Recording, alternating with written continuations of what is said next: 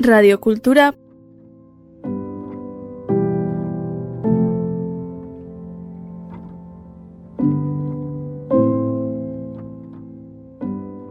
puntu eus.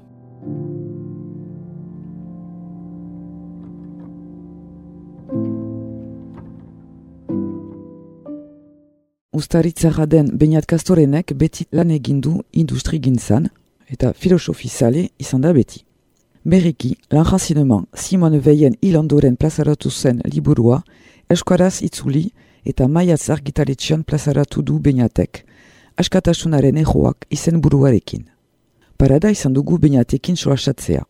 Bere ibilbideaz mitzazeaz gain, bere gogo eta filosofikoak gurekin partekatu ditu Beñatek.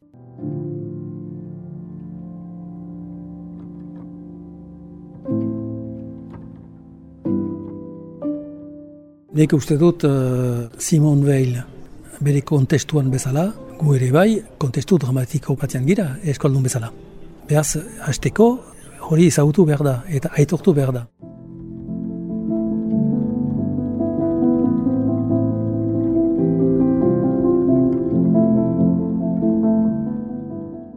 Beinat kastoren naiz, sorzet usta iztara, eta geho kanpoan uh, luza zibilia ere, eta matematikako ikasketak egin ondoren, enpresa bat sortu nuen usta izen, gero kooperatifan transformatu nuena, eradatu nuena, eta gero bizitza guzian hortan izan naiz uh, industrian.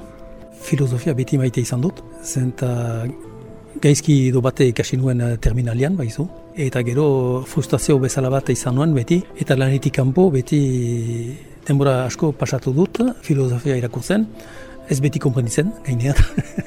Baina ezautu nuen behaz Simon Weil horrela, eta bizitza guzian kasik berriro eta berriro e, irakorketak egin ditut, eta gero eta gehiago ulartzen nuen, eta huartu naiz filosofo bikaina zela, batez ere gazten zat. Eta pena dut ez ikasirik ongi egiazko erakasle batekin uh, amazazpi urtetan. Eta hartako nahi nuke liburu hori erabilditzaten aionako unizioan.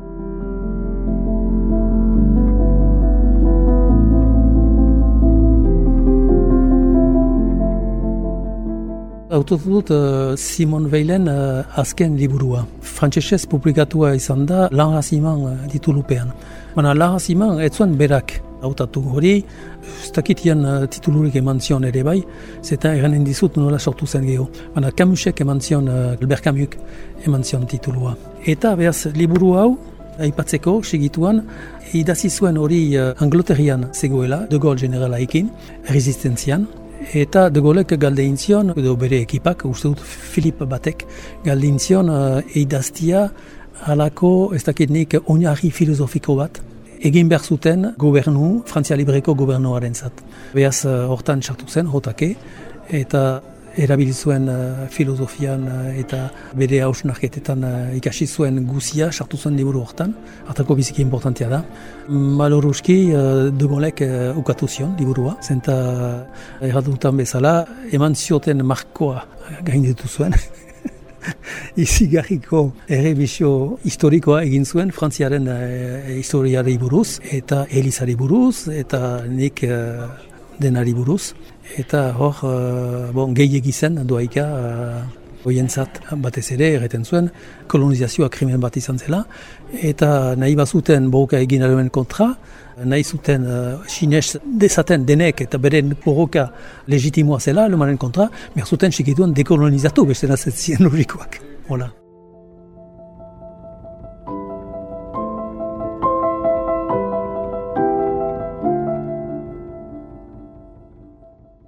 Filosofian, eh, matematikitean bezala, beti eh, erraiten duguna eta petxatzen duguna, azentatu behar da, unharri eh, sendo oen gainean. Normalian, eh, matematikan ezin duzu eh, zerbait eh, demonstratu eta urz batzuk eh, salto egiten bali dituzu. Filosofian berdin da.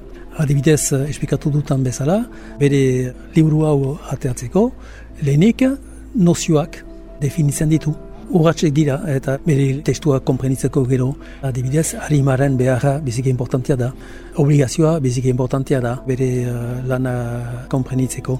Bai, bada lotura bat matematika eta filosofia artean. Gainera, Simon Weilen aneia, matematikalari ospetsu bat izan zen, eta ez dakit zuk ez duzu behar bada eusautu, la teori de grup eta hori guzia, eta harek fondatu zuen uh, talde batek eh, sortu zuen, le grup burbaki, famatua, eta Simon Weil uh, harremana bat zuen matematika ekin, eh?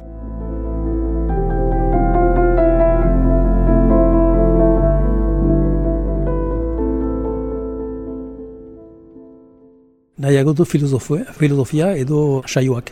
Adibidez, uh, eniz bizki nobela zale. Eta nobeletan badut arazo bat, badut buru egin arribatzeko. Bo, badira honak, eh? mana askotan rastera aspertzen naiz. Aldiz saio batian eta filosofia liburu batian, bada inamen nu bat, eta egozu, eta hortan uh, arribatzen naiz gehiago konzentratzen eta segitzen. E, gehiago irakurtzen dut saioak eta filosofia, mana egia da beti maite izan dut.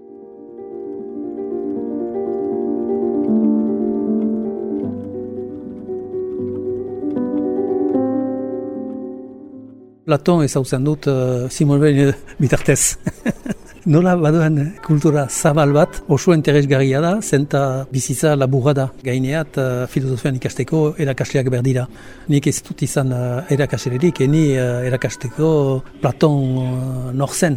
Harek ikandu, alen ikin ukandu. Eta behaz, nik dakitana adibidez, bon, ez dakit Platonena den edo Simon Weilena, adibidez, gizakian, sortzez, badira ideia onak. Txarrak ere bai, eh? baina badia ideia onak, zergatik.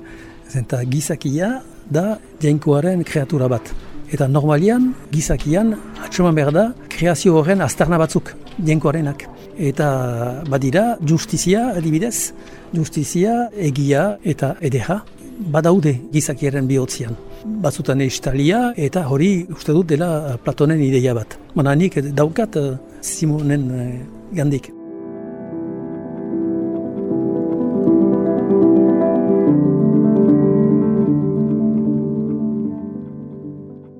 Nik uste dut uh, eskolegian behar ginuela laguntza bat hausnartzeko ongi eta susen. Hortakoz, hausnartzia ikasten da eta ikasteko askotan erakasleak badira. Eta nik uste dut hau dela erakaste oso ona ikasteko hausnartzen eta behar badugu.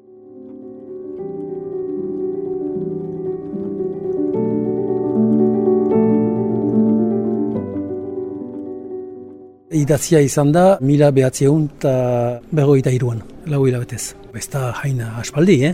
ez da Platon bezala. Gaineat eh, bere pentsakara biziki modernua da. Eta pentsakara egia denian, ona denian, kasik beti da. Hori, Simon Weilen eh, hausnarketa da, erraiten du, egiarena da eternala eta beti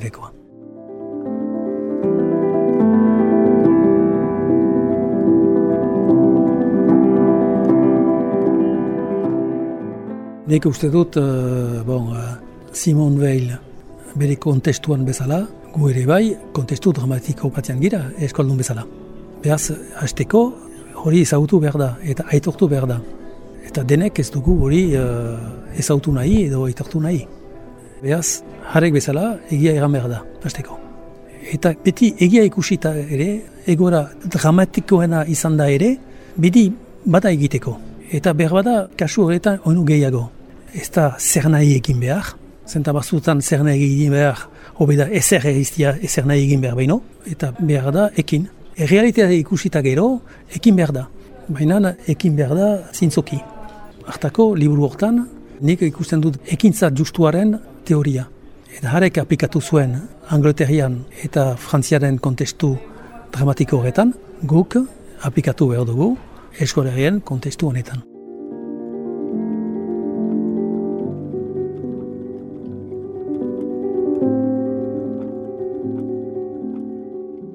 Lemiziko berroita hamar uh, hori aldetan da atal pixkat abstraktua, platondara. Hor uh, definitzen du zer den harentzat obligazioa, zer dinen harimaren beharrak, eta harimaren beharrak eta zer jendatzen ditu, asko bada ikasteko hortan. Gero aipatuko du erostamendua edo lagazinema. Baina sendida horretan ere bai sendida. Adibidez parte hortan esplikatzen zer den uh, hilala biziko ingurunia. Hola, itzuli dut uh, milio vital, milio vital, arazoak izan ditut hori itzultzeko. Eta azkenean uh, itzuli dut hilala biziko ingurunia. Hola, komprenitu behar da. Eta hori biziki importantia da. Beaz, Simon Veilek badu enterrelgarri bat ere bai, baizu, uh, bizigaren oaiko giruan nilista da. Ez dakigu azkenean uh, zer den sakratua, ez da gehiago ezer. Eta uh, hori uh, kritikatzeko eta komprenitzeko oso hona da.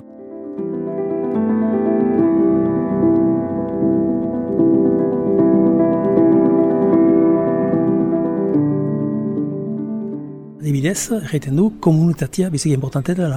Hori sartzen du gizakiaren uh, harimaren beharretan, komunitate batean bizitzia. Eta gure modu modunoak komunitateak ez ditu gehiago izautzen. Suntsitzen ditu, eta zeimeten du horren uh, ordez, individuitatua, kontsumoa, estatua.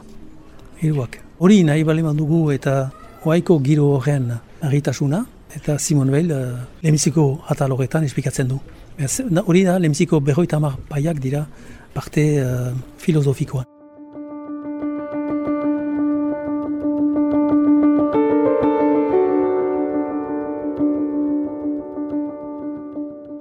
Gero, hasten da egiten uh, iraganaren errebizio historikoa, dena pasatuz. Erromatarretaik uh, eta dena pasatzen da, estatua, ez da biziki estatu zalea, eh? Erretan du, estatua beharrezkoa da, mainan hain batean, bada importanteago horrik. Eskondunak biziki estatu zalea gira, eh? Hortakoz horrek uh, pixkat uh, gauzak pikoan emaiten ditu. Gero, bigarren parte hortan, errebizio bat egiten du.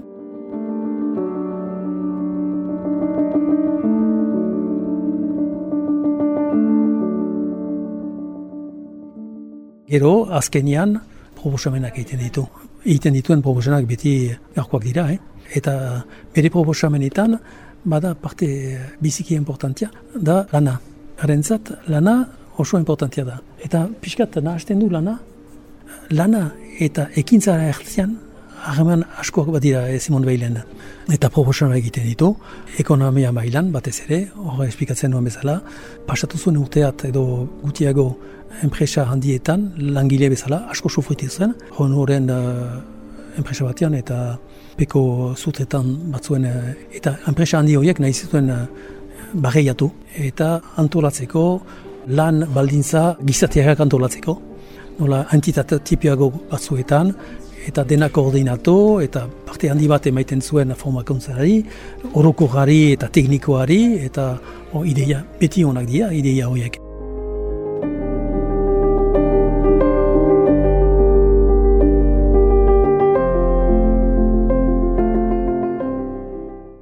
Eniz stilista eskoraz, eniz aditua, aliz nahi nuen egin eskora ulergarri bat. Hori zen ene obsesioa. Zenta asko sufritu dut batzutan uh, irakurriz uh, izulpen batzuk eta ez nuen deus komponitzen. Eta hori gertatzen da filosofian batez ere, eh? ere bai, eh? Baina hor ene obsesioa izan da itia eskora uh, ulergarri bat eta ez dakit lortu dutan erabat.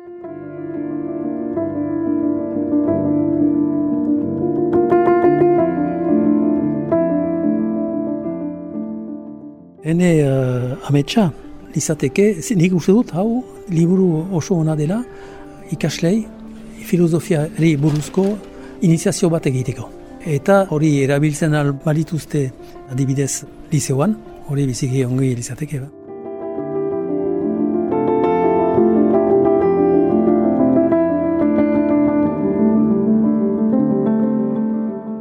Radiokultura puntu